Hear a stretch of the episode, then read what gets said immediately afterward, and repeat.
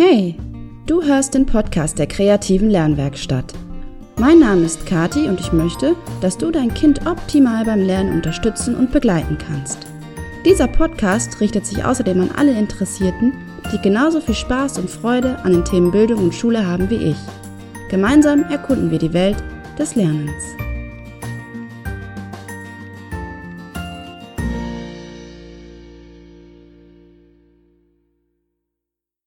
So, willkommen zur Sonderfolge und sechsten Folge des Podcasts der kreativen Lernwerkstatt. Werde zum Lerncoach für dein Kind. Ähm, eigentlich wäre erst nächste Woche Freitag wieder eine Podcast-Folge dran geplant. Ich habe mir aber gedacht, äh, aufgrund der aktuellen Corona-Homeschooling-Situation mm, erzähle ich euch ein bisschen was zum Thema.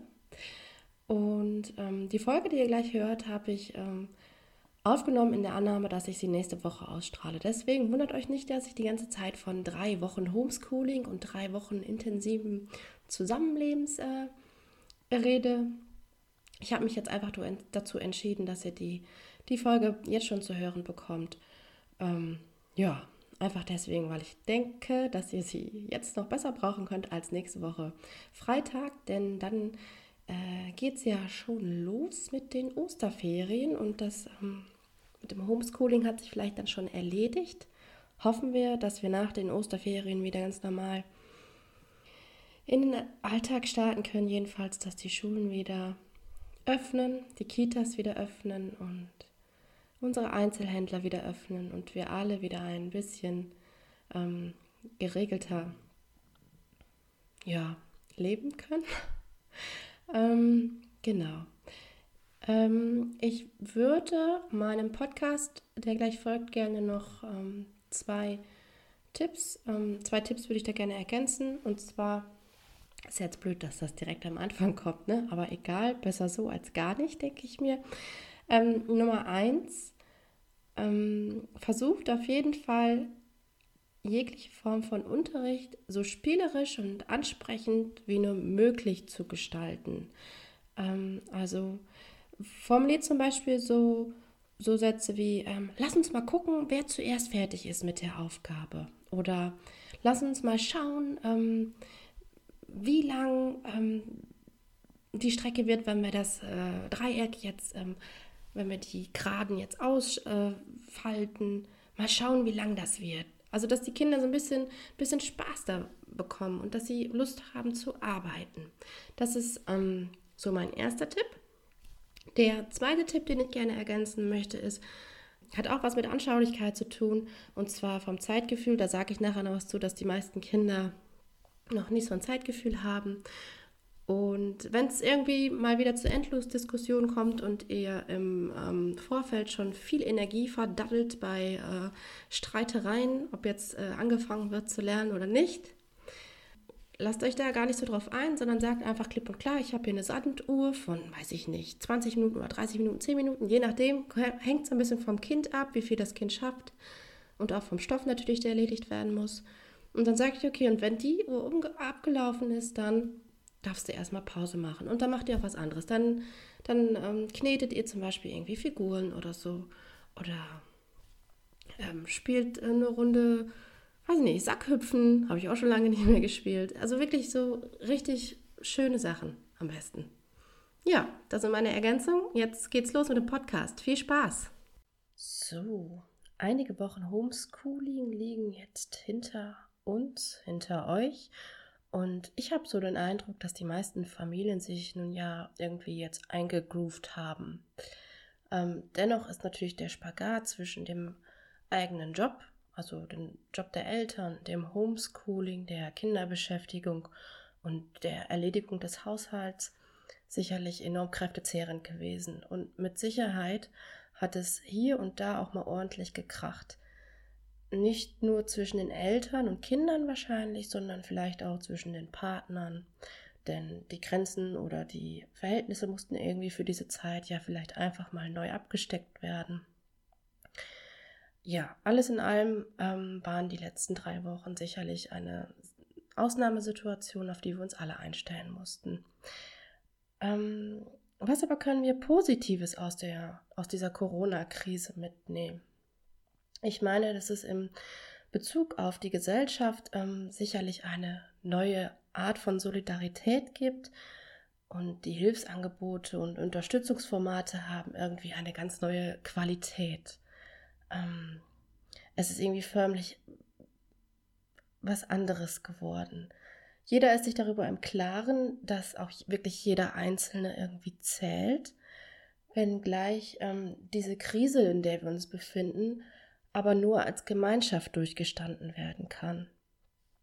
Für Familien, also die kleinsten bzw. auch engsten und intensivsten Einheiten einer Gesellschaft, war diese Zeit aber dadurch, dass es so konzentriert war auf diese Kernfamilie, natürlich auch eine Belastungsprobe, zugleich aber auch eine schöne, intensive, ja, Family Time, Quality Time. Aber was haben wir oder was habt ihr in Bezug auf das Lernen und in Bezug auf Homeschooling gelernt? Ich meine, beobachtet zu haben, dass ähm, vor allem eine Sache sehr wichtig ist, und zwar Struktur. Struktur und klare Absprachen. Und Kinder brauchen Struktur und klare Absprachen. Ähm, zum Beispiel in Form von Stunden- oder Wochenplänen. Die gibt es natürlich nicht umsonst auch in der Schule, denn sie bieten äh, jedem Orientierung. Und für Kinder ist diese Art von Struktur besonders wichtig, damit sie wissen, was auf sie zukommt. So können sie sich auf äh, Inhalte oder Aktivitäten immer neu einstellen. Nun gibt es Kinder, die schon etwas mehr Überblick haben und auch bereits ein gutes Zeitgefühl entwickelt haben. Viele Kinder aber ähm, haben diese Fähigkeit noch nicht so ausreichend entwickelt, sodass sie ähm, eigentlich keinen blassen Schimmer haben, wie viel Zeit so vergangen ist und was so als nächstes ansteht. Also sie hätten ohne unsere Hilfe, also ohne Hilfe eines Erwachsenen, enorme Schwierigkeiten, den Tag selbst zu strukturieren. Aber das ist auch normal. Ähm, aber insbesondere für diese Kinder ist dann ein klarer Tagesablauf sehr wichtig, damit sie nämlich nicht aus dem Tritt geraten. Und auch in diesen schulfreien Tagen ist es für sie hilfreich, wenn sie ähm, so einen gewissen Rhythmus beibehalten. Morgens zum Beispiel um 7.30 Uhr aufstehen, frühstücken, sich fertig machen und dann werden die Hausaufgaben bzw. Ähm, das Homeschooling, also die Aufgaben vom Homeschooling erledigt. Zwischendurch natürlich ähm, sollte man immer Pausen einplanen, auf jeden Fall auch kurze Bewegungseinheiten. Denn Pausen und Bewegung gehören zum Lernen dazu. Je strukturierter dann dieser Vormittagsbereich ist, desto und je transparenter auch für ein Kind, desto weniger Raum ist dann natürlich für Diskussionen über, über irgendwelche Aufgaben oder äh, Längen von Arbeitseinheiten. Und ähm, man kann so ein bisschen entspannter in die ja, in die Arbeitsphase eintreten.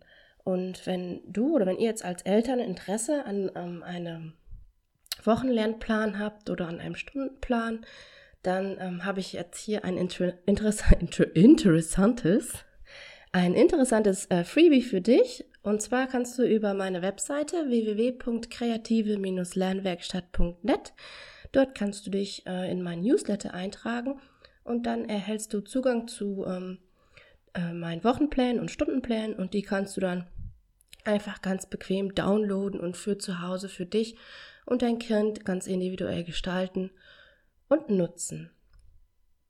Ja, bei einem durchgeplanten und strukturierten Vormittag ist natürlich, ist es auch wichtig für ein Kind und vor allem für die Motivation, dass ähm, es eine Aussicht auf was Schönes gibt, auf eine schöne Beschäftigung am Nachmittag, zum Beispiel nach dem Mittagessen ähm, oder nach einer Mittagspause. Und hier gilt, dass das Freispiel durchaus auch erlaubt ist. Das heißt, es muss nicht immer ein Programm geboten werden. Und im Übrigen ist Langeweile auch erlaubt, denn diese fördert bekanntermaßen die Kreativität. Und irgendwann können sich die Kinder dann auch ganz gut selbst beschäftigen, mal ein, zwei Stunden und entdecken für sich und auf ihre Art und Weise die Welt. Was wir ähm, noch aus der Corona-Krise Positives mitnehmen, sollten, denke ich, ist ähm, die Erkenntnis, dass Lehrer jeden Vormittag einen unglaublich wichtigen und tollen Job leisten. Ähm, wer jetzt nach diesen drei Wochen Homeschooling und Unterrichten ähm, von sich sagt, oder behauptet, unterrichten könnte jeder und Lehrer haben einen einfachen Job, der meldet sich dann bitte direkt beim Bundesministerium für Bildung und schlägt ab sofort eine Laufbahn als Lehrer ein, denn die werden ja bekanntermaßen dringend gesucht. Ja, nee, im Ernst, ich glaube, diese Zeit des Homeschoolings hat deutlich gemacht, dass viele Lehrer Großartiges leisten und dass ihre Expertise wichtig ist und durchaus gefragt ist und sie immer einen guten Blick auf unsere Schüler haben. Ähm, mir ist allerdings aufgefallen, dass die Schulen ähm, und auch die Schulformen, die unterschiedlichen Schulformen sehr ähm, ja unterschiedlich viel Material und Aufgaben jetzt in das Homeschooling reingegeben haben. Und auch die Art und Weise ist sehr unterschiedlich ausgefallen. Auf der einen Seite ähm, sehr fortschrittlich und digital, zum Beispiel über Plattformen und mit Online-Unterricht per Videokonferenz. Oder aber auf der anderen Seite auch eher so ein bisschen oldschool, ne? So, so dass das Material in Kopien per, äh, verpackt wurde, in Briefumschläge und per Post ja, habe ich wirklich gesehen, verschickt wurde.